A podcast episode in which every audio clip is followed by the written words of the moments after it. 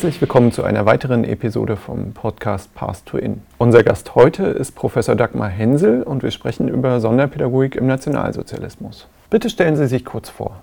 Also mein Name ist Dagmar Hensel. Ich habe äh, Lehramt für Grundschule und für das gymnasiale Lehramt studiert, habe als Lehrerin gearbeitet, war dann an der Pädagogischen Hochschule äh, Berlin an der Universität Dortmund, an der Universität Düsseldorf und an der Universität Bielefeld als Assistentin, Dozentin und Professorin tätig, habe promoviert im Bereich der Schulpädagogik und habilitiert und in Bielefeld den Studiengang Integrierte Sonderpädagogik initiiert und konzipiert. In diesem Studiengang wird das Studium der Sonderpädagogik in das Studium der Erziehungswissenschaft integriert, nicht als separates Fachstudium äh, gestaltet. Und die Studierenden erwerben ein allgemeines und das sonderpädagogische Lehramt zusammen kombiniert.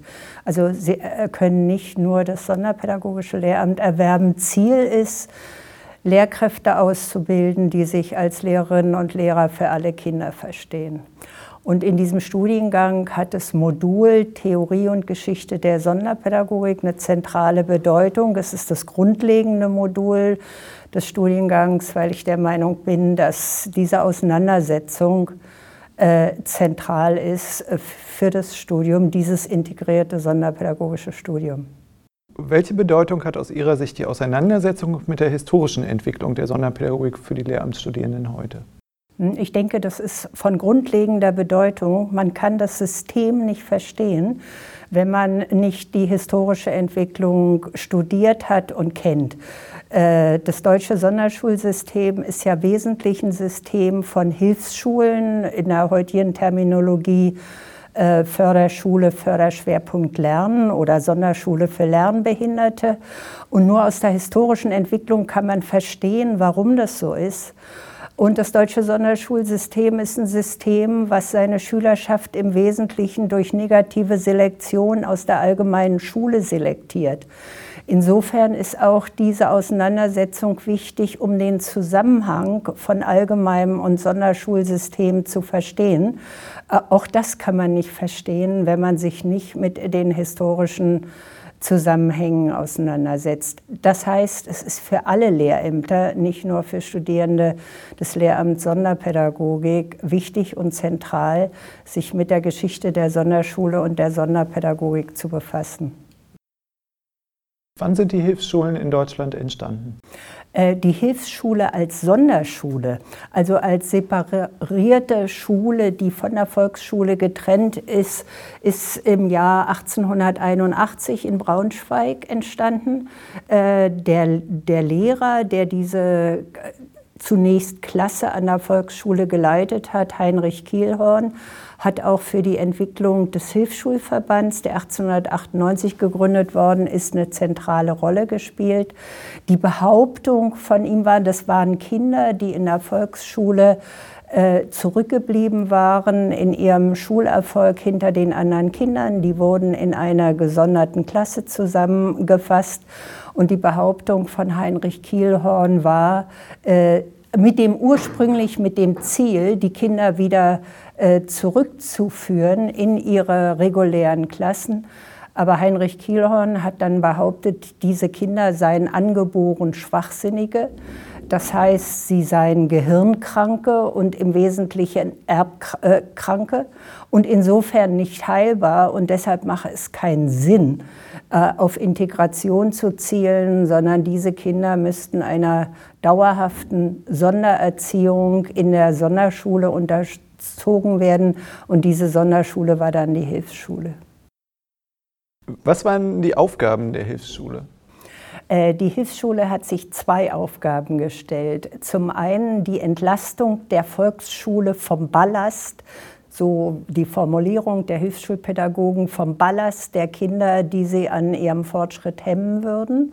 Und als zweite Aufgabe die Brauchbarmachung der Kinder, und zwar sowohl die soziale wie die berufliche Brauchbarmachung. Die Behauptung war, wenn diese Kinder, die in der Volksschule sitzen geblieben waren, äh, in der Volksschule verbleiben würden, dann würden sie immer mehr verbummeln, sie würden von den anderen diskriminiert werden, äh, sie würden Verhaltensprobleme entwickeln und schließlich würden sie kriminell werden oder in die Prostitution abgleiten und nicht in der Lage sein, äh, sozial und beruflich integriert zu sein. Mit der Sondererziehung in der Sonderschule, das wäre der einzige Weg, um die Kinder sozial und beruflich brauchbar zu machen, wir würden heute sagen, in die Gesellschaft zu integrieren. Wie haben die Aufgaben sich im Laufe der Zeit verändert? Also im Nationalsozialismus kam eine wichtige dritte Aufgabe hinzu, nämlich die rassenhygienische Aufgabe, die Aufgabe der Hilfsschule und der übrigen Sonderschulen an der, äh, an, an der Entwicklung eines erbgesunden deutschen Volkes mitzuarbeiten und damit an der Sterilisation der Menschen, die als erbkrank äh, behauptet wurden. Äh, nach der NS-Zeit sind die Aufgaben der Hilfsschule neu bestimmt worden. Äh, statt Brauchbarmachung wurde jetzt als zentrale Aufgabe die Lebenshilfe für Behinderte bestimmt und die Behauptung, dass Sonderpädagogen das Lebensrecht der, der Kinder, der als behindert behaupteten Kinder verwirklichen würden und äh, dass die Sondererziehung diese Aufgabe hätte, die Behinderten zu einem sinnerfüllten Leben zu führen. Also eine jetzt hohe moralische Aufladung auch der Sonderpädagogen als Bewahrer des Lebensrechts der Behinderten und das ausgerechnet nach der NS-Zeit. Und heute werden als neue Aufgaben die Beratung allgemeiner Lehrkräfte äh, äh, beansprucht und die Schulentwicklung unter der Perspektive von Inklusion. Äh, die Behauptung ist, dass indem sonderpädagogische Lehrkräfte allgemeine Lehrkräfte beraten und an der Entwicklung der allgemeinen Schule mitwirken, auf diese Weise eine inklusive Schulentwicklung gewährleistet würde. Welche Personen nahmen eine besondere Rolle im Nationalsozialismus ein? Also eine besonders wichtige Rolle haben die führenden Vertreter der Fachschaft Sonderschulen des äh, NSLB, des Nationalsozialistischen Lehrerbundes, gespielt. Äh, und da allen voran Karl Tornow. Äh, Karl Tornow war Hauptschriftleiter des äh, Organs der Fachschaft Sonderschulen, eine Zeitschrift Die Deutsche Sonderschule. Und er war ab 39 auch Reichsfachgruppenleiter für Hilfsschulen und hat als solcher die Verhandlungen mit den Behörden über die Hilfsschule geführt, also eine ganz wichtige Funktion. Torno war herausragend über seine Qualifikation. Er war promoviert und er war zu Beginn der NS-Zeit ein junger, Anfang 30-jähriger, reformpädagogisch orientierter äh, moderner, junger Hilfsschullehrer, der entsprechend wichtige Impulse gegeben hat. Also Torno ist sozusagen da die zentrale Figur, aber andere Figuren, die, im, ähm, äh, die in der Fachschaft Sonderschulen eine wichtige Rolle gespielt haben, sind zum Beispiel Alfred Krampf, äh, auch Hilfsschullehrer, Erwin Lesch, ein Hilfsschullehrer in Bayern, der für die sonderpädagogische Lehrerausbildung eine wichtige Rolle gespielt hat. Und dann im Bereich der Taubstummenlehrerschaft Gotthold Lehmann, der äh, das Ausbildungsmonopol für die Ausbildung der Taubstummenlehrer äh, in der Zeit des Nationalsozialismus hatte, die in Berlin stattfand. Oder auch Herbert Weinert als Taubstummlehrer, der übrigens äh, später in der DDR einer der führenden Sprachheilpädagogen war. Also das sind so äh, Eduard Bechtold aus dem Bereich der Blindenlehre, aber es waren im Wesentlichen Hilfsschullehrer, die als äh, Personen im Nationalsozialismus und als Vertreter der Fachschaft Sonderschulen ähm, von Bedeutung waren. Torno bereitete mit seinem Unterrichtsbuch Erbe und Schicksal den Boden für die systematische Demontage des vorhandenen Selbstbewusstseins von jungen Menschen mit Behinderung und in der Folge auch ihrer Sterilisation. Inwieweit waren die Sonderpädagoginnen der Zeit denn an Maßnahmen der Zwangssterilisation äh, und auch dann der Vernichtung äh, beteiligt? Sie waren zentral und in umfassender Weise beteiligt und sie waren mehr, sie haben für sich mehr Beteiligung gefordert, als von ihnen abverlangt wurde. Äh, sie haben als ihre originäre und nur von ihrer Berufsgruppe zu leistende Aufgabe beansprucht, äh, die Kinder zur Akzeptanz der Sterilisation zu erziehen und damit äh, die Zwangssterilisation zu vermeiden. Diese Aufgabe der Erziehung zur Akzeptanz der Sterilisation konnten natürlich Ärzte und äh, Juristen nicht leisten. Insbesondere die Hilfsschullehrer haben ganz wichtige Dokumente geliefert, die den Gerichten ermöglicht haben, äh, die Zwangssterilisation der Kinder ermöglicht haben. Es wurde zum Beispiel über jedes Kind ein Personalbogen geführt. In dieser Personalbogen wurde angelegt, wenn die Kinder aus der Volksschule in die Hilfsschule ausgelesen wurden. Und da die Kinder als angeboren Schwachsinnige und damit als typischerweise Erbkranke definiert waren, waren natürlich Aussagen über erbliche Zusammenhänge in diesen Personalbögen vorhanden, sodass auf schon auf der Dokumentenebene die Gerichte eine wunderbare Unterlage hatten, um über die Zwangssterilisation äh, äh, zu entscheiden. Außerdem wurde für jedes Kind, äh, für jedes Kind, das in die Hilfsschule ausgelesen wurde, eine Karteikarte angelegt. Und diese Karteikarte ging ans Gesundheitsamt. Und die Ärzte im Gesundheitsamt waren ja die Personen, die die Zwangssterilisation eingeleitet haben. Damit war also die Vernetzung, die, die Datengrundlage äh, äh, geschaffen äh, äh, dafür. Und schließlich haben die Hilfsschullehrer auf Anforderung der Gerichte Gutachten äh, über die Kinder ähm, äh, angefertigt, in denen sie ähm, äh, Aussagen machen sollten, ob dieses Kind angeboren schwachsinnig sei oder nicht und damit sterilisiert werden müsste oder nicht.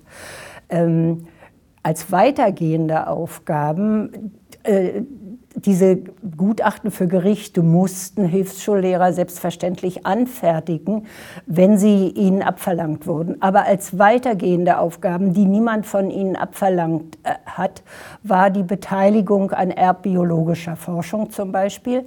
Äh, die Hilfsschullehrer erstellten Sippentafeln über, also erbbiologische Aussagen über die Kinder der, äh, äh, und deren Familien, die sie den Personalbögen beifügten und die den Gerichten natürlich nochmal zusätzliche äh, Unterlagen für die Entscheidung über die Zwangssterilisation boten.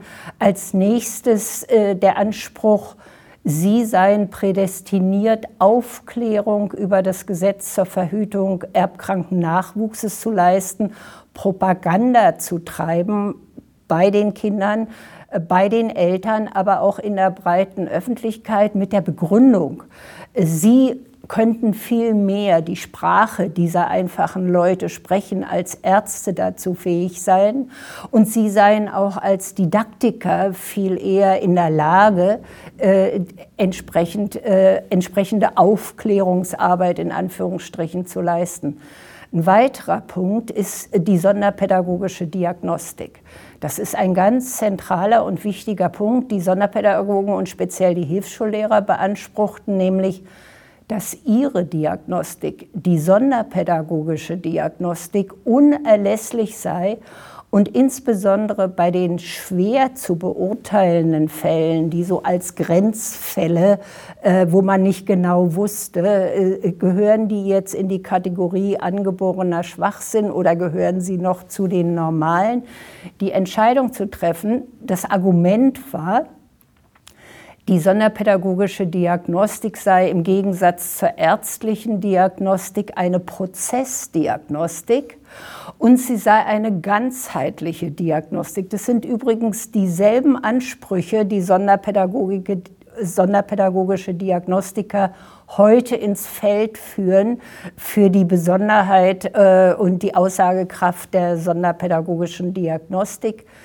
Die ärztliche Diagnostik, also die Ärzte im Gesundheitsamt, die die Betreffenden einbestellten, das war Statusdiagnostik. Es war ein einmaliger Termin, wo sie die, äh, die Betroffenen dann bewerteten und sie konnten dazu den Intelligenzprüfungsbogen verwenden, der bei der, Aus, äh, bei der Ausführungsverordnung zum Gesetz zur Verhütung erbkranken Nachwuchses angefügt war.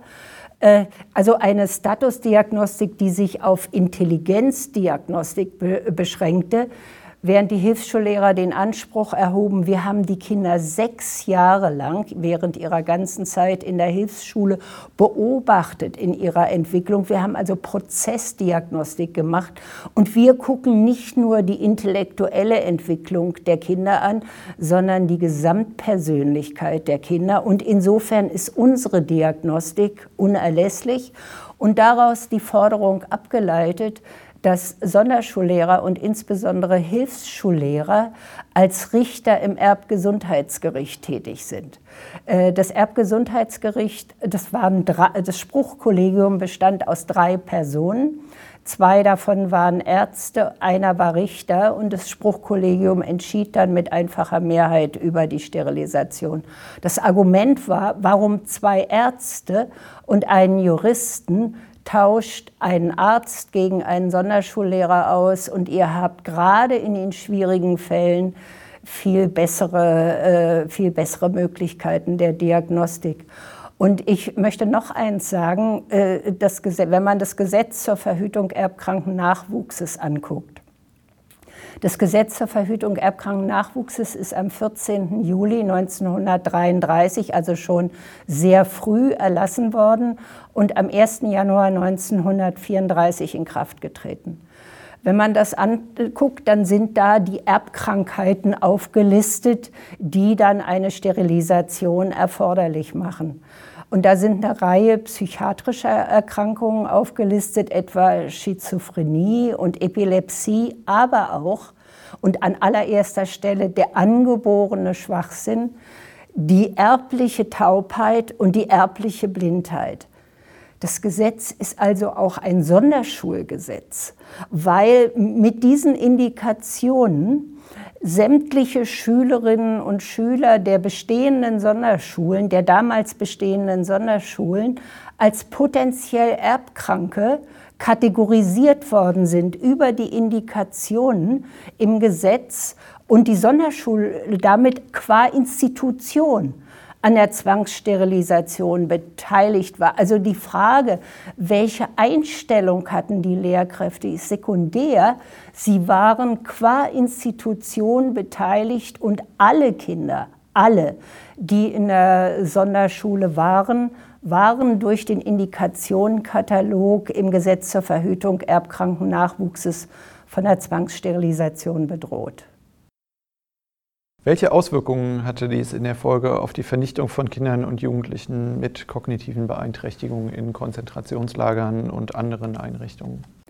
Ja, äh, die Hilfsschulpädagogik hat ja seit ihren Anfängen um 1881 die Kinder in drei Gruppen untergliedert oder Kinder in drei Gruppen untergliedert. In die Gruppe der Brauchbaren, für die die Volksschule zuständig war, in die Gruppe der noch Brauchbaren, die brauchbar gemacht werden konnten, wenn sie der Sondererziehung in der Sonderschule unterzogen wurden, und die Gruppe der Unbrauchbaren, die auch in der Sonderschule versagten und die aus der Sonderschule ausgeschult wurden. Und das seit den Anfängen der Hilfsschule, nicht erst seit der Zeit des Nationalsozialismus.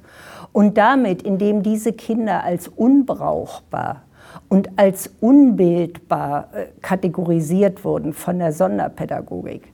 Und indem diese Kinder aus der Schule und Bildung, die ja inzwischen in, mit der allgemeinen Schulpflicht für alle Kinder äh, äh, geltend war, ausgeschlossen wurden, ist quasi die Vorarbeit äh, für die Vernichtung der Kinder im Rahmen der Euthanasie und die Begründung für die Vernichtung äh, geliefert worden. Denn wer unbrauchbar ist, auf den kann man verzichten. Außerdem haben Hilfsschullehrer auch durchaus direkt äh, mitgearbeitet an der Auswahl der Kinder.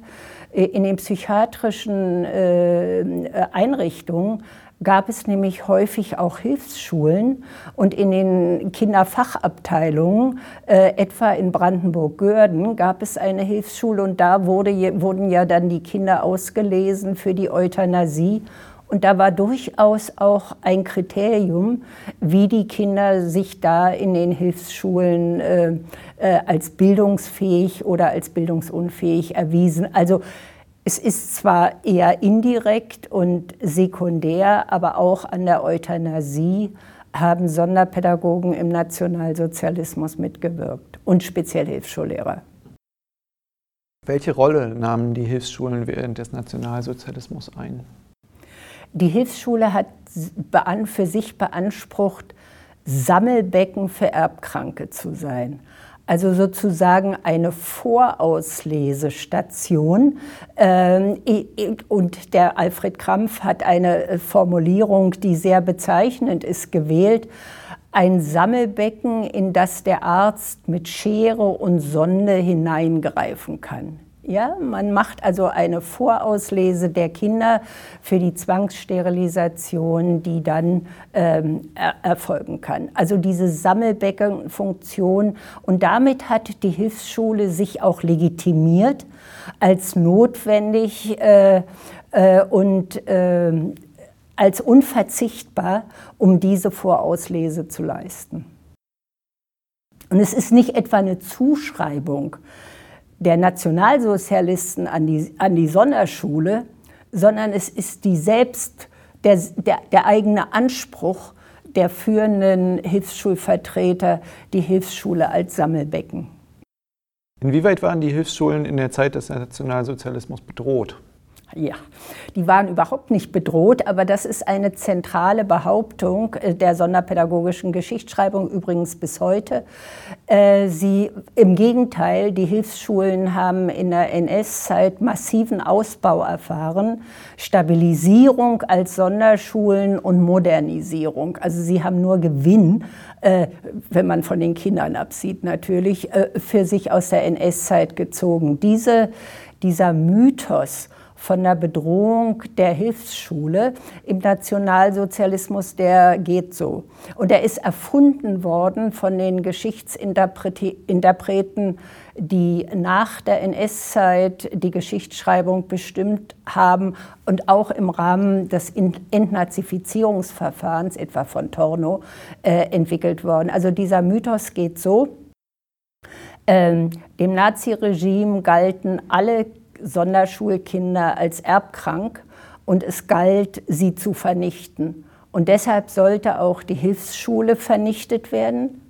Aber die Hilfsschullehrer, die haben das verhindert, die haben versucht zu retten, was zu retten war und haben den Erhalt der Hilfsschule, die zutiefst in ihrer Existenz bedroht war, gesichert und damit haben sie zugleich die Kinder, so gut sie es konnten, vor der Zwangssterilisation gerettet, denn sie haben den besonderen Raum der Bildung für sie bewahrt, äh, durch den die Kinder brauchbar gemacht werden konnten und damit der Zwangssterilisation oder der Vernichtung entrinnen konnten. Äh, diese Behauptung ist von den Geschichtsinterpreten der Nachkriegszeit genutzt worden um auch selbst ihre eigene bürgerliche Existenz zu retten, um sich selbst zu rechtfertigen. Heute wird das von den Geschichtsinterpreten genutzt, um Sonderschullehrkräfte im Nationalsozialismus zu entlasten. Wie unsinnig die Vorstellung ist, dass die äh, äh, Nationalsozialisten die Hilfsschule abschaffen wollten, wird daran deutlich, wo wären die Hilfsschulkinder dann geblieben? Sie wären in der Volksschule geblieben. Und die äh, Kinder hätten dann für die Zwangssterilisation, so heißt es in einer zeitgenössischen Quelle sehr schön, aus dem großen See der Volksschule herausgefischt werden müssen. Und das hätte natürlich massive, äh, massive Ängste und Widerstände in der Bevölkerung ausgelöst. Insofern war es im ureigensten Interesse der Nationalsozialisten, dieses Sammelbecken zu haben, in dem diese drei bis fünf Prozent Kinder äh, gesammelt wurden. Es waren Kinder, die in Armut lebten, aus kinderreichen Familien. Da hat sich dann auch niemand so groß aufgeregt, dass diese Kinder der Zwangssterilisation zugeführt wurden. Dass die Hilfsschule diese Erschütterung überwinden und aus der äh, NS-Zeit nachträglich Nutzen ziehen kann, verdankt sie auch der Geschichtsschreibung, haben Sie mal geschrieben. Mhm. Äh, welchen, welchen Nutzen konnten die Hilfsschulen aus der NS-Zeit ziehen? Also ich denke, ein ganz wichtiger, wenn man jetzt auf die Geschichtsschreibung guckt, ist der moralische Nutzen. Nämlich der Nutzen, dass die Sonderpädagogen als Bewahrer des Lebensrechts von Behinderten behauptet werden konnten eine höhere, eine höhere moralische Rechtfertigung einer Profession ist überhaupt nicht mehr denkbar als, als die, dass sie für das Lebensrecht von Menschen eintritt und sozusagen sichert, äh, dass dieses immer wieder bedrohte Lebensrecht von Menschen gesichert wird. Das ist auf der moralischen Ebene der, der, der große Gewinn, aber auf der äh, Ebene der Entwicklung des Sonderschulsystems, Entwicklung der Sonderpädagogik, der sonderpädagogischen Profession, sind ganz grundlegende Prozesse in der NS-Zeit äh, geschehen, auf denen die künftige Entwicklung aufbauen konnte. Und auch das sind Gewinne und schließlich die Modernisierung, sowohl in den Begrifflichkeiten, in den Konzepten, in der Praxis, die in der NS-Zeit gelungen sind.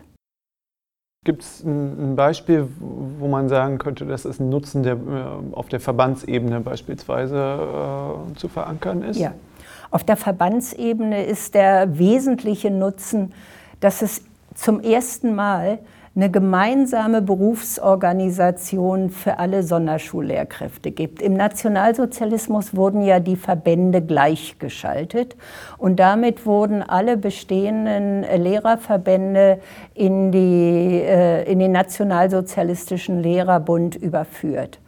Und äh, in diesem äh, nationalsozialistischen Lehrerbund wurden alle Sonderschullehrkräfte in der Fachschaft fünf Sonderschulen zusammengefasst.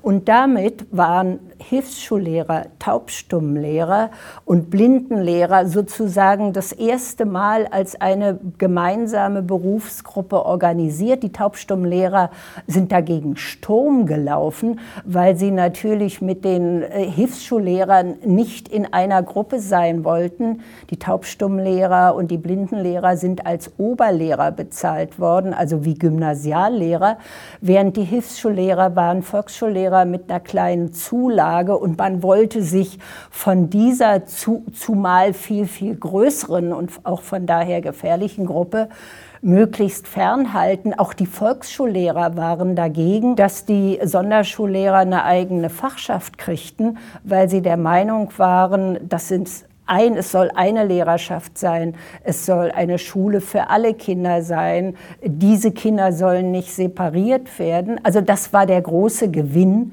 die gemeinsame Berufsorganisation auf Verbandsebene Gewinn für die Hilfsschullehrer.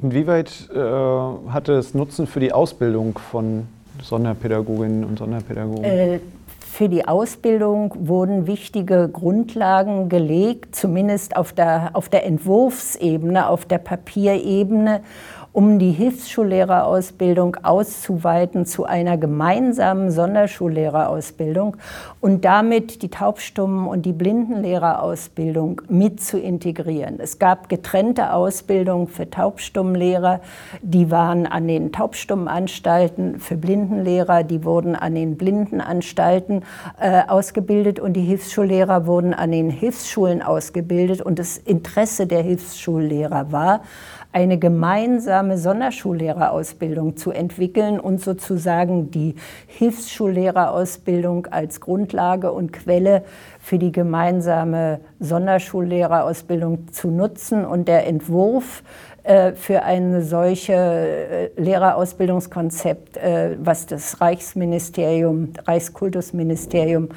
1941 entwickelt hat, den Torno geschrieben hat. Im Übrigen, der ist sozusagen ein Stück in der Richtung Verwirklichung einer gemeinsamen Sonderschullehre. Also gemeinsame Profession, gemeinsame Sonderschullehrerausbildung. Gab es einzelne Personen, wo Sie sagen würden, die haben insbesondere noch Nutzen aus den Entwicklungen in der NS-Zeit gezogen?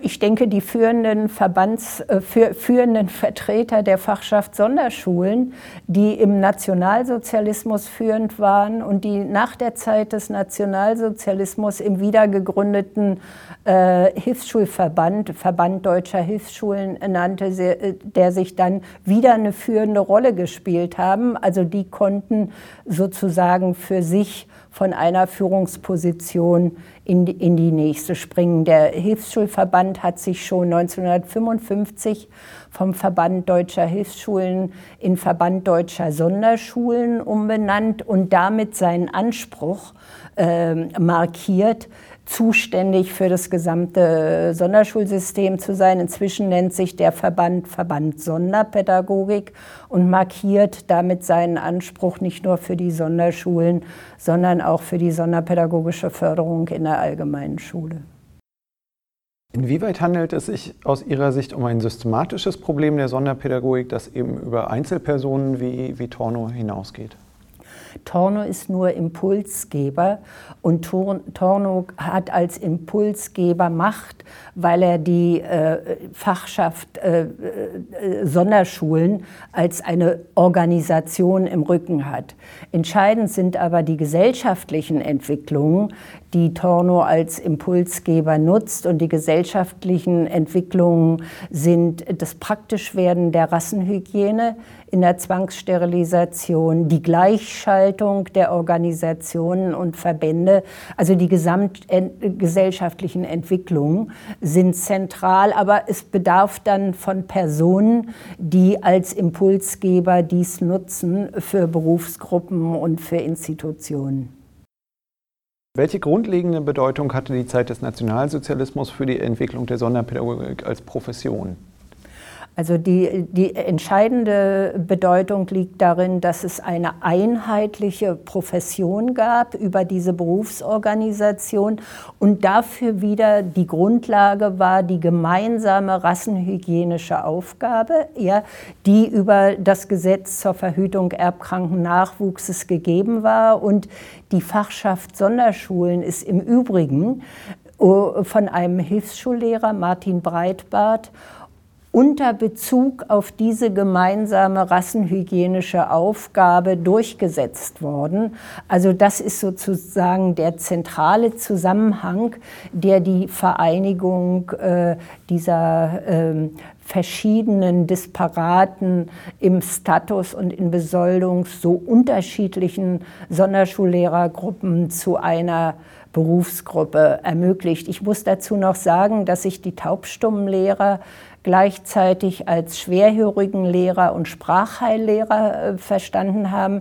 Die deutschen äh, ähm, äh, Taubstummenanstalten haben ja äh, die Gebärdensprache als französische Methode abgelehnt und versucht, den Kindern die Lautsprache beizubringen, äh, was natürlich die Kinder in ihrer Entwicklung nochmal gehemmt hat, weil völlig für völlig taube Kinder das ungeheuer schwierig war, die Lautsprache zu erlernen. Und deshalb haben die sich gleichzeitig als Sprachheillehrer und als Schwerhörigenlehrer verstanden, weil in den taubstummen Schulen durchaus auch schwerhörige Kinder waren.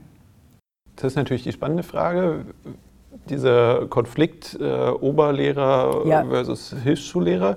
In der Zusammenlegung äh, der Professionen hat sich dann die äh, Bezahlung der Hilfsschullehrer angepasst an äh, die der äh, Taubstummenlehrer oder wie hat sich das entwickelt? Im Nationalsozialismus noch nicht. Ja? Im Nationalsozialismus noch nicht, aber dann in der Nachkriegszeit ist die Besoldungsanpassung, zumal dann die gemeinsame Sonderschullehrerausbildung, die ist dann der entscheidende Durchbruch gewesen, in dem die gemeinsame Sonderschullehrerausbildung realisiert wurde, wurden auch die Besoldungsdifferenzen äh, überwunden und die Hilfsschullehrer haben äh, im Fahrstuhl nach oben gefahren. Ne? Sie haben die Emanzipation der sonderpädagogischen Diagnostik von der Medizin und der Psychologie beschrieben. Können Sie zur Bedeutung des Ausleseverfahrens für die Hilfsschule etwas sagen? Äh, wenn ich jetzt in die Zeit des Nationalsozialismus gucke, dann äh, verändert sich das Ausleseverfahren dadurch sehr grundlegend, dass die Kinder jetzt nicht mehr als angeboren Schwachsinnige kategorisiert werden, sondern als hilfsschulbedürftig. Und damit wird die Zuständigkeit für die Auslese, die Letzzuständigkeit, in die Hand der Sonderpädagogen gelegt. Denn angeborener Schwachsinn ist eine psychiatrische Kategorie und insofern haben Psychiater äh, beanspruchen können die Letztentscheidung, ob ein Kind in die Hilfsschule kommt oder nicht. Die Kategorie hilfsschulbedürftig ist nun aber eine pädagogische Kategorie und da können nun Sonderpädagogen mit Fug und Recht beanspruchen, ähm, selbst zuständig zu sein und die Letztentscheidung treffen zu können. Ein, weiterer wichtiger Vorteil dieser Kategorisierung ist, das ist eine positive Bestimmung, hilfsschulbedürftig gegenüber angeboren schwachsinnig die die Hilfsschule aufwertet. Sie ähm, vermeidet auch den Zusammenhang mit der Kategorie im, äh, mit, der, mit der Erbkrankheit im Gesetz zur Verhütung erbkranken Nachwuchses, in dem die Kinder nun nicht mehr als angeboren Schwachsinnige, sondern als Hilfsschulbedürftige äh, kategorisiert werden. Und sie öffnet Tor und Tür. Denn hilfsschulbedürftig ist eine Kategorie, die noch ähm, äh, äh, weicher ist als die Kategorie angeborener Schwachsinn. Und das Magdeburger Verfahren ist dann ein Ausleseverfahren, was, für, für, was in Magdeburg praktiziert wurde, was Torno mitentwickelt hat, 42 publiziert worden ist, ist ein Verfahren, was äh, unter der Perspektive der Auslese der hilfsschulbedürftigen Kinder sich versteht. Welche der damals etablierten Systemlogiken bestehen aus Ihrer Sicht bis heute? Ich denke, es sind drei Zusammenhänge, die zentral sind. Die übergreifende Profession, die übergreifende Sonderpädagogik. Bis dahin gab es Taubstummpädagogik, Blindenpädagogik, Hilfsschulpädagogik. Dort wird eine über, nun im Nationalsozialismus eine übergreifende Sonderpädagogik etabliert, die sich als völkische Sonderpädagogik äh, versteht. Und der dritte wichtige Zusammenhang, die Grundlegung eines gegliederten Sonderschulsystems, in dem äh, in, in, das Hilfsschulen, Taubstummenanstalten und Blindenschulen als Schulformen integriert und damit gleichwertig sind. Das sind sozusagen die drei zentralen Zusammenhänge, die in der, in der Zeit des Nationalsozialismus ihre Grundlegung erfahren. Welche Traditionslinien sehen Sie von der Sonderpädagogik der Nazizeit bis heute? Also eine wichtige Traditionslinie ist die Kategorisierung der Kinder als Behinderte. Das ist keineswegs eine Kategorie, wie das behauptet wird, äh, die äh, nach der NS-Zeit entwickelt wird, sondern sie wird in der NS-Zeit entwickelt. Auch da spielt Karl Torno äh, eine wichtige Rolle, außerdem Karl Heinrichs. Und zwar äh, werden die Kinder jetzt nicht mehr als Kranke je bestimmter Art, als Taube, als Blinde, als angeboren Schwachsinnige kategorisiert und damit kausal bestimmt, sondern sie werden jetzt final als Behinderte bestimmt und damit als Personen, denen die allgemeine Schule nicht gerecht werden kann und die bedürftig sind der Erziehung in der Sonderschule. Das ist also eine Linie, der Begriff Behinderung, an den knüpft dann die Behindertenpädagogik in den 1970er Jahren an, ohne diese Zusammenhänge aufzuzeigen. Äh, und dann der Begriff hilfsschulbedürftig, der bis heute im Begriff sonderpädagogisch förderbedürftig fortlebt. Es ist nur eine Erweiterung und Modifikation des Begriffes. Also das ist eine weitere wichtige Traditionslinie, die Kategorisierung äh, der Kinder. Wie hat sich die Ausbildung während der NS-Zeit verändert und was finden wir davon heute noch wieder? Also man muss sehen, dass in Preußen während der Zeit des Nationalsozialismus keine Hilfsschullehrerausbildung mehr stattgefunden hat, weil man einen Überhang an Hilfsschullehrern hatte und weil sich gar nicht genug Interessenten für die Ausbildung gefunden haben. Aber in Bayern, in München gab es äh, weiterhin, also sie war nicht verboten, wie die sonderpädagogischen Geschichtsinterpreten behaupten, sondern sie hat schlicht nicht stattgefunden, äh, weil äh, nicht genügend Interessenten vorhanden waren. In München äh, gab es Sonderhilfsschullehrerausbildung und da gab es als neue Aufgabe die rassenhygienische Aufgabe, die jetzt neu mit hinzugefügt wurde, aber auch das Bestreben, auszuweiten von der Ausbildung der Hilfsschullehrer auf alle Sonderschullehrergruppen. Warum werden diese Kontinuitäten in der historischen Aufarbeitung der Sonderpädagogik vernachlässigt? Äh, man muss sehen, äh, wer schreibt denn in der Son oder wer bestimmt in der Sonderpädagogik die Geschichtsschreibung? Und damit aus welcher Perspektive und mit welchen Interessen, von welchen Interessen geleitet wird Geschichte geschrieben? Die diskussionsbestimmenden Geschichtsinterpreten in der Sonderpädagogik sind ähm, äh, Hilfsschulvertreter, und zwar bis heute, äh, die damit auch die Perspektive ähm, der Hilfsschule vertreten und das Interesse, die Hilfsschule als Sonderschule zu erhalten. Und die Auseinandersetzung mit der NS-Zeit stellt natürlich das Selbstverständnis der Hilfsschullehrer als Bewahrer des Lebensrechts von Behinderten und der Hilfsschule als der bestmöglichen Fördereinrichtung für Kinder massiv in Frage. Und Geschichtsschreibung hat ja auch eine ganz wichtige politische Funktion. Und insofern äh, besteht an dem aus dieser Perspektive von diesen Geschichtsinterpreten äh, kein Interesse, äh, diese Kontinuitäten ähm, aufzuzeigen. Welche echten Bemühungen gab es bisher zur Aufarbeitung der Rolle der Sonderpädagogik in der Nazizeit?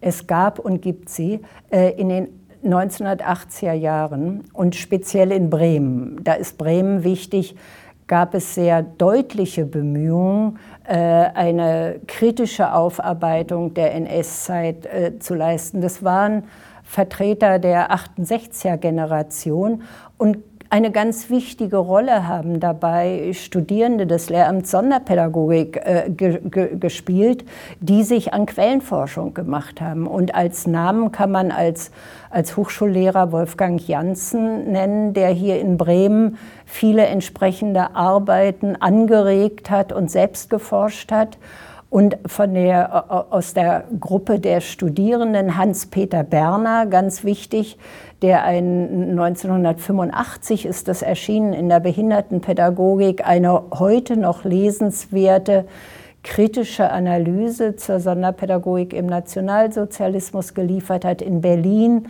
Martin Rudnick, der sich auseinandergesetzt hat mit der Zwangssterilisation und der Rolle der Hilfsschullehrer daran. Dieter Geers, Horst Biesold, der Taubstummenlehrer Interview, äh, der Taub Stumme, äh, also Gehörlose, interviewt hat, die zwangssterilisiert worden sind.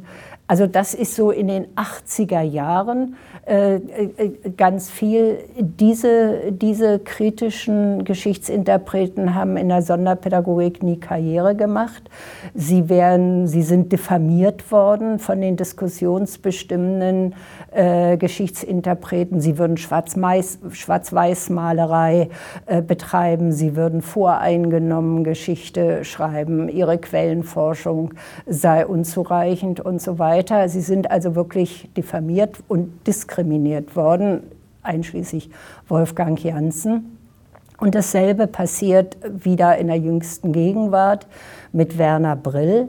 Werner Brill hat äh, eine Habilitationsschrift äh, vorgelegt, in der er sich äh, mit der äh, Quellen ausgewertet hat äh, unter der Perspektive Beteiligung von Sonderschullehrern an der, an der Zwangssterilisation.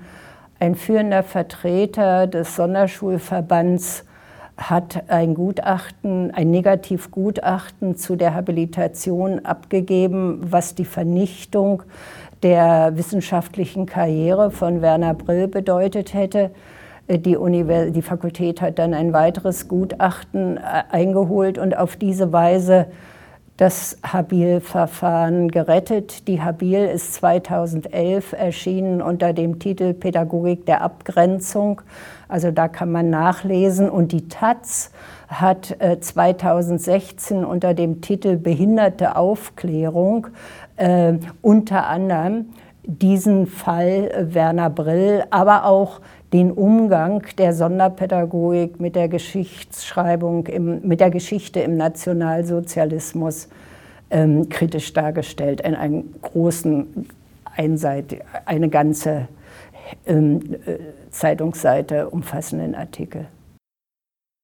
Wann und wie haben Sie herausgefunden, dass die sonderpädagogische Geschichtsschreibung die Zeit des Nationalsozialismus vernachlässigt? Ja, indem ich Quellenforschung betrieben habe und indem ich Quellen studiert habe.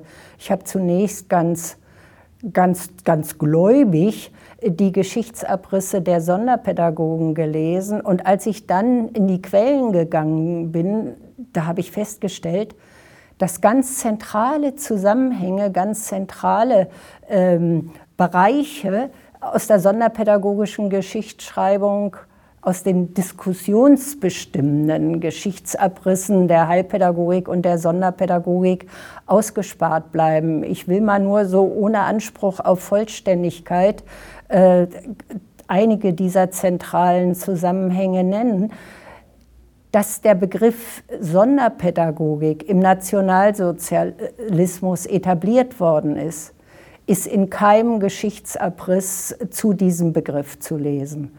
Es ist in diesen äh, Geschichten der Heilpädagogik und Sonderpädagogik nichts über die rassenhygienischen Schulungslager, die Sonderschullehrer in äh, Berlin-Birkenwerder und in Tasdorf bei Berlin initiiert haben, zu lesen.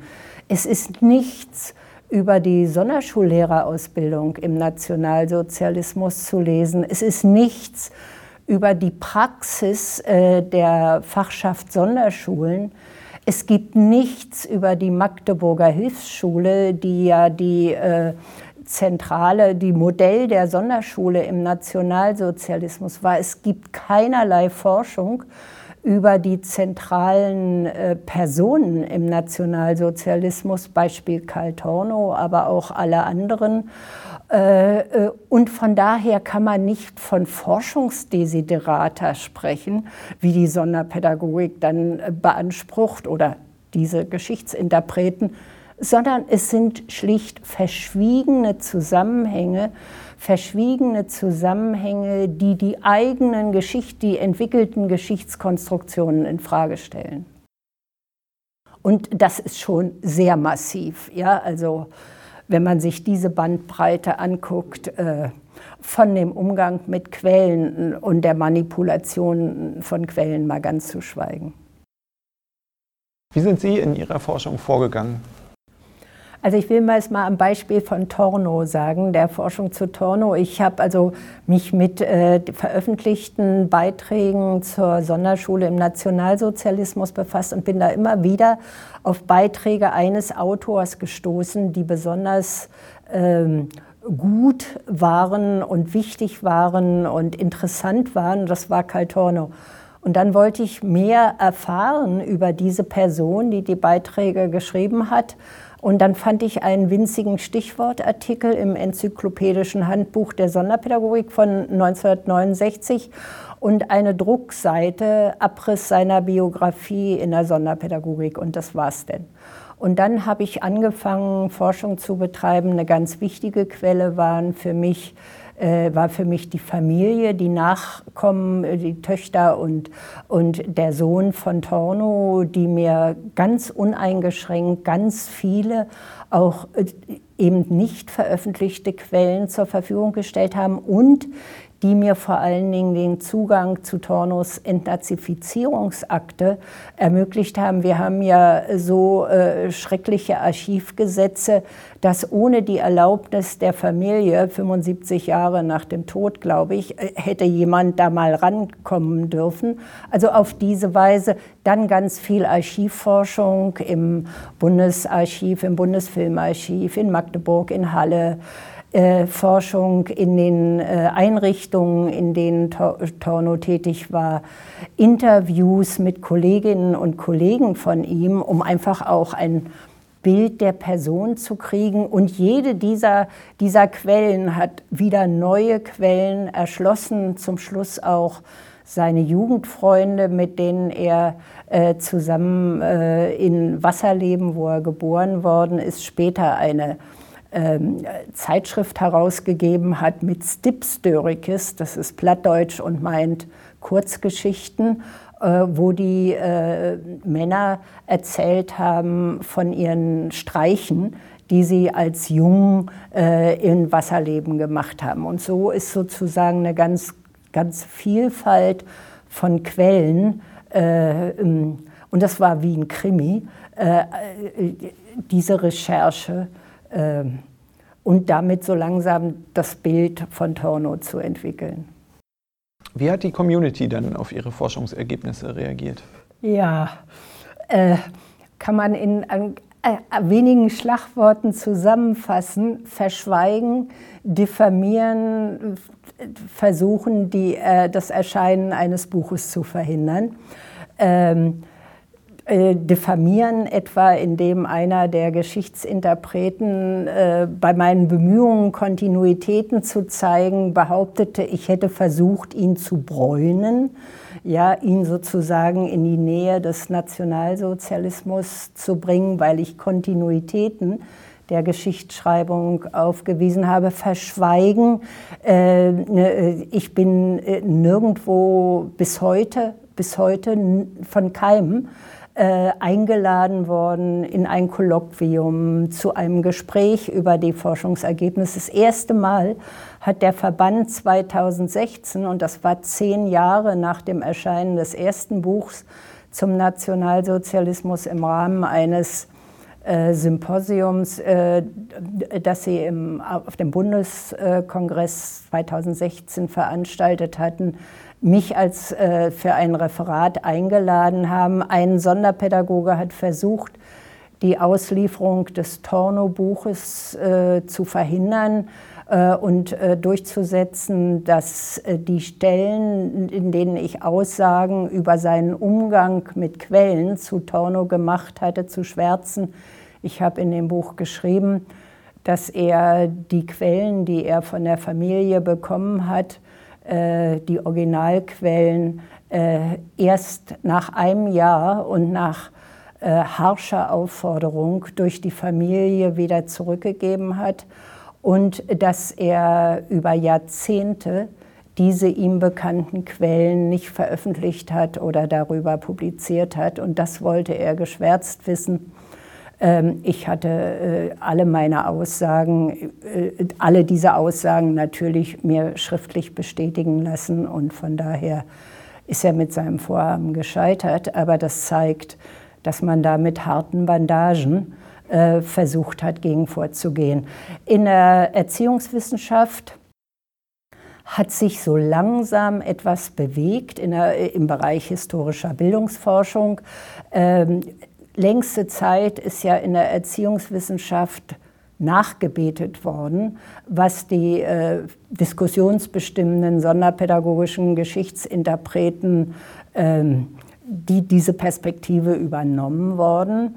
Äh, inzwischen gibt es da äh, deutliche Veränderungen, also ein Beispiel Forschungsprojekt von Micha Brumlik und Benjamin Ortmeier, die äh, pädagogische und erziehungswissenschaftliche Zeitschriften zum Nationalsozialismus untersucht haben und wie selbstverständlich auch äh, eine sonderpädagogische Zeitschrift, nämlich die Deutsche Sonderschule, dieses Verbandsorgan mit einbezogen haben. Also da bewegt sich was äh, in der, in der historischen Bildungsforschung. Am besten war und ist die Zusammenarbeit mit Historikern. Historiker haben sich sehr interessiert gezeigt. Äh, mit, wir haben zusammen auch in Forschungsprojekten gearbeitet äh, und äh, sowohl allgemein Historiker wie Medizinhistoriker, die da sehr aufgeschlossen waren. Also eine sehr abgestufte Reaktion. Hat sich der Umgang mit der eigenen Geschichte innerhalb der Sonderpädagogik in den letzten Jahren verändert? Nein, er hat sich nicht grundlegend verändert. Ich will mal, was jetzt die diskussionsbestimmenden äh, Geschichtsinterpretationen der NS-Zeit und der Sonderpädagogik insgesamt betrifft, sagen, da lassen sich drei Generationen von diskussionsbestimmenden Geschichtsinterpreten unterscheiden. Die erste Generation sind die Akteure der NS-Zeit, die in den 50er und 60er Jahren Geschichte schreiben und die damit natürlich auch ihre eigenen Be Beteiligung an Verbrechen äh, zu legitimieren versuchen. Äh, das, äh, die nächste Generation ist die Generation der Sonderpädagogen, die erst nach der NS-Zeit als Hilfsschullehrer ausgebildet worden sind und äh, dann auf Professuren in der Sonderpädagogik gewirkt haben die auf diesen Professuren inzwischen emeritiert sind und die sich als Vertreterinnen und Vertreter der sonderpädagogischen Historiographie äh, verstehen. Diese Geschichte, diese zweite Generation hat ab den 70er Jahren die Geschichtsschreibung der Sonderpädagogik bestimmt und bestimmt sie bis heute.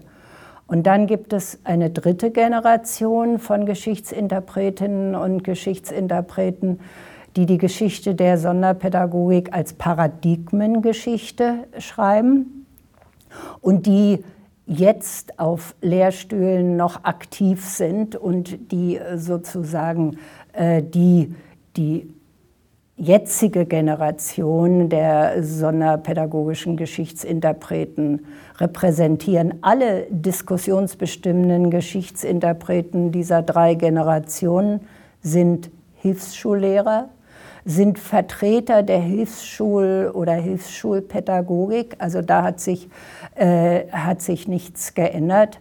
Ähm, die Ausnahme ist Erich Beschel als Vertreter der Nachkriegsgeneration, aber der schreibt als Sprachrohr von Karl Tornow. Und insofern kann man da die, die, den Zusammenhang Hilfsschullehrerschaft auch machen. Also es hat keine grundlegende Veränderung stattgefunden. Äh, die Kontexte sind anders.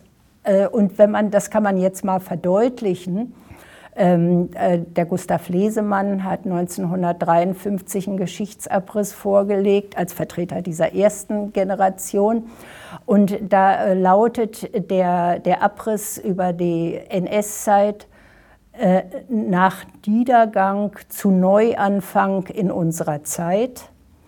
Ähm, jetzt für die zweite Generation, da ist 1998 äh, zum 100-jährigen Bestehen des Hilfsschulverbands eine Festschrift erschienen, die Andreas Möckel herausgegeben hat als Vertreter der sonderpädagogischen Historiographie. Der Titel dieser Festschrift lautet Erfolg Niedergang, Neuanfang. Und in der Paradigmengeschichte, äh, die Vera Moser vorgelegt hat, wird äh, äh, der NS-Zeit das Paradigma der Exklusion zugeordnet und der Gegenwart das Paradigma der Inklusion. Man kann also die Struktur erkennen, die NS-Zeit ist ein zwischenzeitlicher Niedergang, der zu den guten Anfängen und zu der guten Entwicklung der Sonderpädagogik davor und zur jeweiligen Gegenwart der Geschichtsinterpreten keinen Bezug auf Weiß, sondern im Gegenteil äh, ein, ein gegenteiliges Paradigma äh, repräsentiert. Gibt es innerhalb der jetzigen Generation außer Werner Brill noch Leute, die sich äh, kritisch damit auseinandersetzen? innerhalb der Sonderpädagogik? Also jedenfalls mit größeren Veröffentlichungen. Silvia Wolf hat äh, zu den, zu den Taubstummlehrern veröffentlicht, aber das sind dann kleinere Beiträge, also äh, umfangreichere Arbeiten im Bereich der Sonderpädagogik. Äh, da, da kann ich nur Werner Brill nennen, der ja, wie gesagt, in keine Karriere an der Universität eingemündet ist, der dann in der Fachhochschule gelandet ist und dessen Arbeit äh, zur Pädagogik der Abgrenzung nirgendwo zitiert wird. Also der wird genauso totgeschwiegen, äh, wie andere Arbeiten totgeschwiegen werden, die nicht ins Schema passen. Inwieweit haben Sie den Eindruck, dass äh, Ihre Arbeiten wahrgenommen werden? Inzwischen kann man sie nicht mehr. Inzwischen kann man sie nicht mehr ignorieren. Also das sind nun inzwischen vier Bücher, die sich mit der Sonderpädagogik und der Sonderschule im Nationalsozialismus befassen. Äh, man zitiert mich nicht, äh, also jedenfalls äh, in den die, die entsprechenden Personen zitieren mich nicht, aber es wird sehr, sehr wohl wahrgenommen. Also insofern, es bewirkt auch was.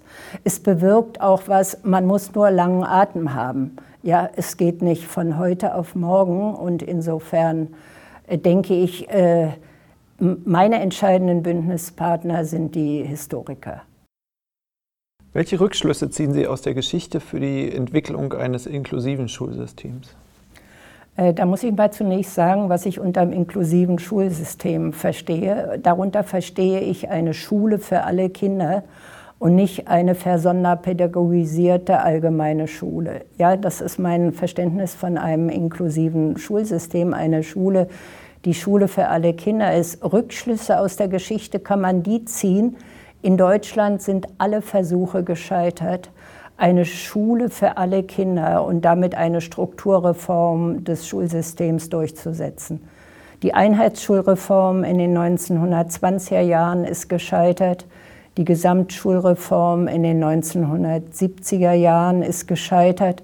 Und die Bemühungen der frühen Integrationspädagogen, äh, auf das gegliederte Sonderschulsystem zu verzichten, die sind ebenfalls gescheitert. Also Strukturreformen äh, im Sinne einer Schule für alle Kinder, die Lehre kann man aus der deutschen Geschichte ziehen, haben offensichtlich in Deutschland keine Chance.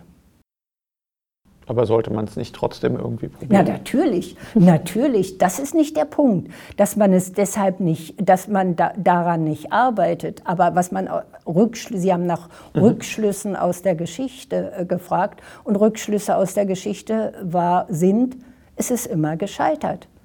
Es ist nie, die Gesamtschule ist als vierte Schulform mit angehängt worden und damit in ihrem ursprünglichen Konzept, Schule für alle Kinder zu sein, äh, ganz eingeschränkt worden. Nichtsdestotrotz auch als vierte Schulform wichtig äh, oder als dritte, wie auch immer.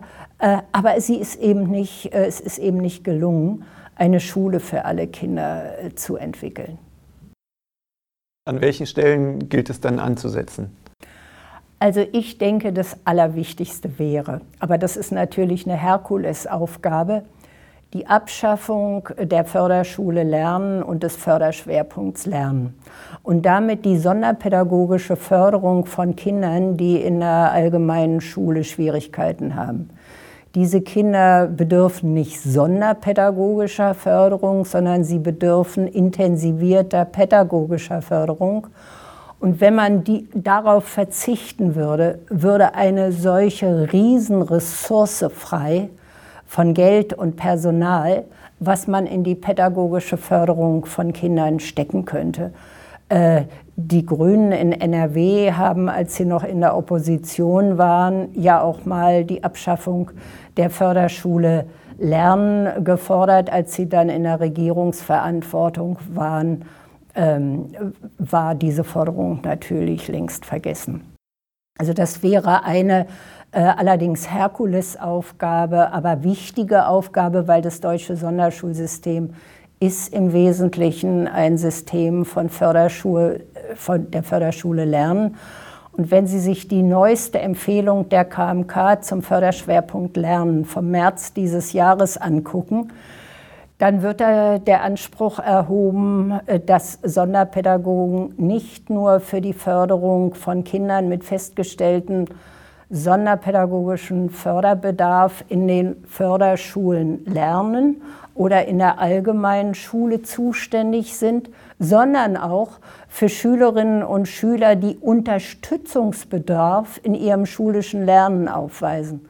Das heißt, sonderpädagogische Förderung im engeren oder weiteren Sinne für alle Kinder und das ist absurd. In Bremen haben wir tatsächlich äh, die Förderschulen für Lernen und Wahrnehmung und Entwicklung mit Ausnahme von einer Körperbehindertenschule, die auch Schüler mit Wahrnehmung und Entwicklung aufnimmt, äh, abgeschafft. Ähm, gleichzeitig ist halt das grundlegende Personalproblem, was sozusagen zeitgleich äh, darauf trifft, dass man eben die Stellen, die äh, theoretisch da sind, nicht besetzt kriegt, praktisch mit echten Menschen. Mhm. Das ist äh, gerade eine der Herausforderungen, ah, vor ja. der wir stehen. Aber an Aber sich gibt es keine Lernbehindertenschulen mehr. Sehr gut. Aber es geht nicht nur um die Lernbehindertenschule, sondern auch um den Förderschwerpunkt Lernen. Genau. Ja. Auch, auch der und, ist in der, in der, Grundschule sozusagen abgeschafft und äh, es gibt eine pauschale Ressourcenzuweisung äh, abhängig von Sozialindikatoren. Mhm. Ähm, in der weiterführenden Schule gibt es den dann noch. Weil da eben nicht ganz klar ist, wie man sonst die ja. Ressourcenzuweisung macht. Aber man bedarf nicht der sonderpädagogischen Förderung. Man könnte auch, und so war es in der Volksschule, dass zum Beispiel Lehrer, Volksschullehrer extra Unterricht geben konnten für Kinder, die Probleme hatten, entsprechend kleinere Klassen, die eben aber nicht als Sonderschul, äh, also man kann vielfältige Formen der pädagogischen Unterstützung ähm, erfinden, ohne die Kinder auszugrenzen und sie als Behinderte, sonderpädagogisch Förderbedürftige oder äh, wie man die Kinder auch immer kategorisiert, äh, zu benennen. Genau, auf der anderen Seite gibt es dann eben das, was Sie beschrieben haben, die Ausweitung der Behinderungszone, äh, ja. wie Kai Falkendorf es mal also genannt die KMK, hat. Dieser, diese, diese Empfehlung zum Förderschwerpunkt Lernen ist einfach empörend. Ja? Dass nun auch Kinder mit Unterstützungsbedarf im schulischen Lernen, und welches Kind, bitte, welches Kind hat nicht zeitweilig Unterstützungsbedarf im schulischen Lernen und die sollen nun auch noch in die Zuständigkeit der, der Sonderpädagogik geraten und des Förderschwerpunkts Lernen. Das ist wirklich absurd, aber niemand nimmt davon Notiz. Äh, das ist eine Blackbox äh, für die und äh, die Sonderpädagogen sind über ihren Verband politisch hervorragend vernetzt. Die KMK ist sozusagen das Sprachrohr des Verbands Sonderpädagogik. Also von daher ist es auch sehr schwierig. Und die, diese pädagogischen Glaubenssätze, dass die Kinder besonderer Förderung durch Sonderpädagogen bedürfen, weil die Sonderpädagogen die besseren Lehrer für die Kinder sind. Das ist ja völlig ungebrochen und lässt sich auch durch empirische Untersuchungen, der Hans Wocken hat in dem Zusammenhang ja viel gemacht, äh, lässt sich überhaupt nicht erschüttern. Äh, diese, dieses und Glaube äh, ist eben auch ein Glaube, äh, ein pädagogischer Glaube, der durch Fakten nur schwer äh, zu erschüttern ist. Und was ich noch wichtig fände, außer der Abschaffung der Förderschule und des Förderschwerpunkts Lernen, ist, äh, dass die Feststellung des sonderpädagogischen Förderbedarfs, die ja in der Hand der Sonderpädagogen und der Sonderschulen liegt, dass die zumindest extern kontrolliert werden soll. Der Fall Nenert, dieser Film Nenert und das Recht auf Bildung zeigt ja, äh, wie, wie das aussieht, äh, wenn äh, die Schulen selbst immer wieder bestimmen, ob die Kinder weiter einen Bedarf an sonderpädagogischer Förderung haben.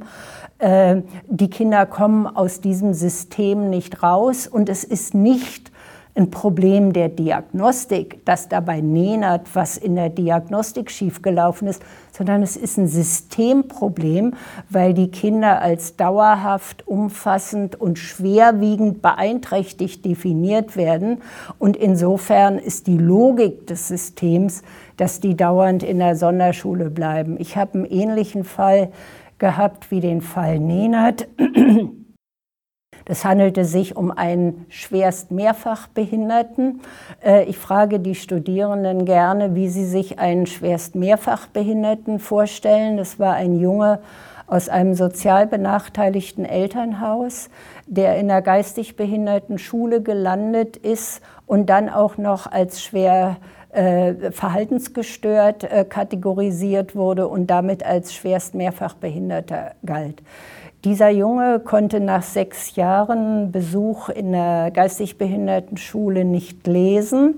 Und ich habe, war ein Kind mit normaler Intelligenz, genau wie Nenad.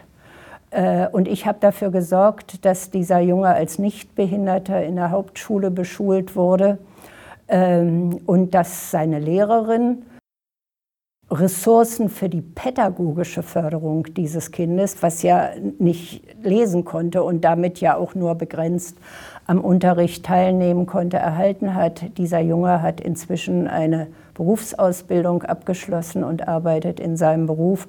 Ansonsten wäre der als Analphabet in der Behindertenwerkstatt gelandet. Welche Aufgaben sehen Sie noch in der historischen Aufarbeitung? Also ich denke, jede Forschung äh, wirft neue Fragen auf. Insofern kann man die nicht sozusagen endlich bestimmen. Die Aufgaben sind, un sind unendlich, aber eine zentrale Aufgabe erschien mir, interdisziplinär Forschung zu betreiben und die Forschung zur Sonderpädagogik und zur Sonderschule nicht ausschließlich der Fachsonderpädagogik zu überlassen.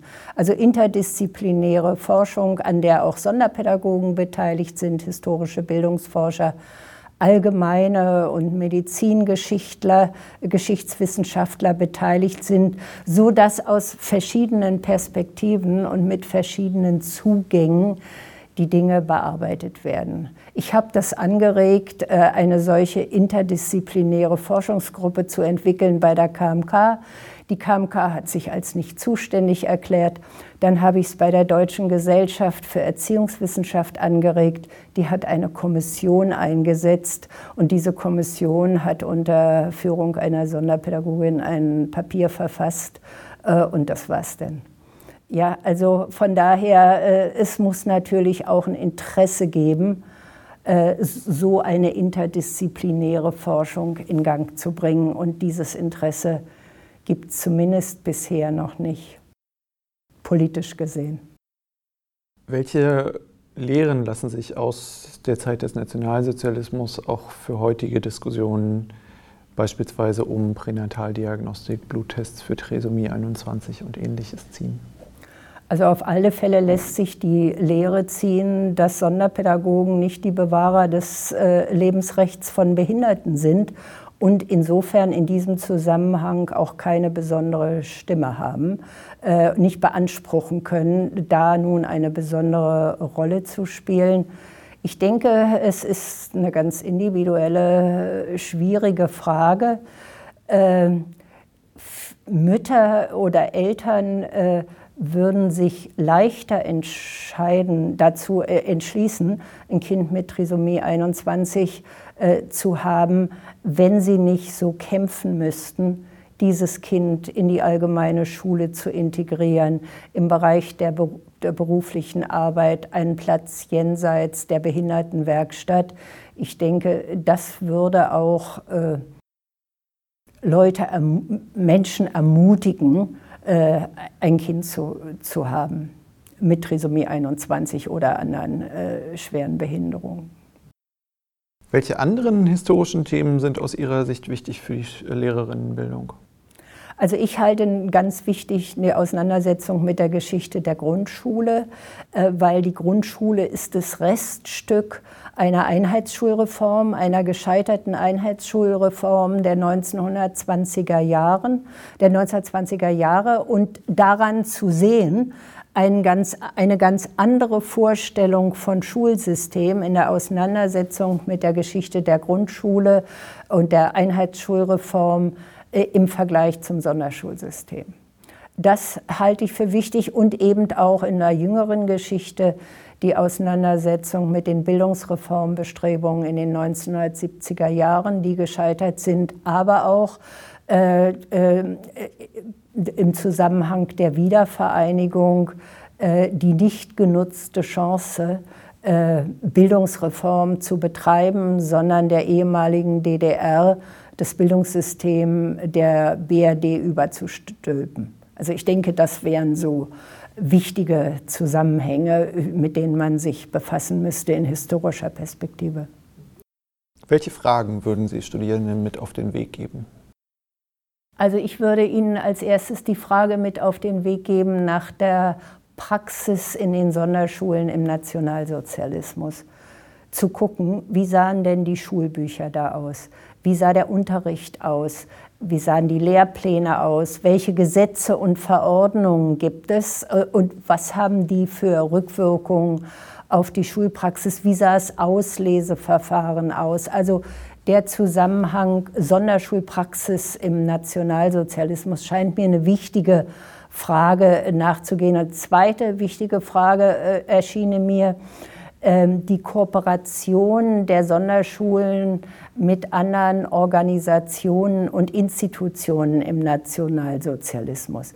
Wie haben die Sonderschulen mit der nationalsozialistischen Volkswohlfahrt, also mit den Fürsorgebehörden kooperiert? Wie sieht die Kooperation mit dem Gesundheitsamt aus?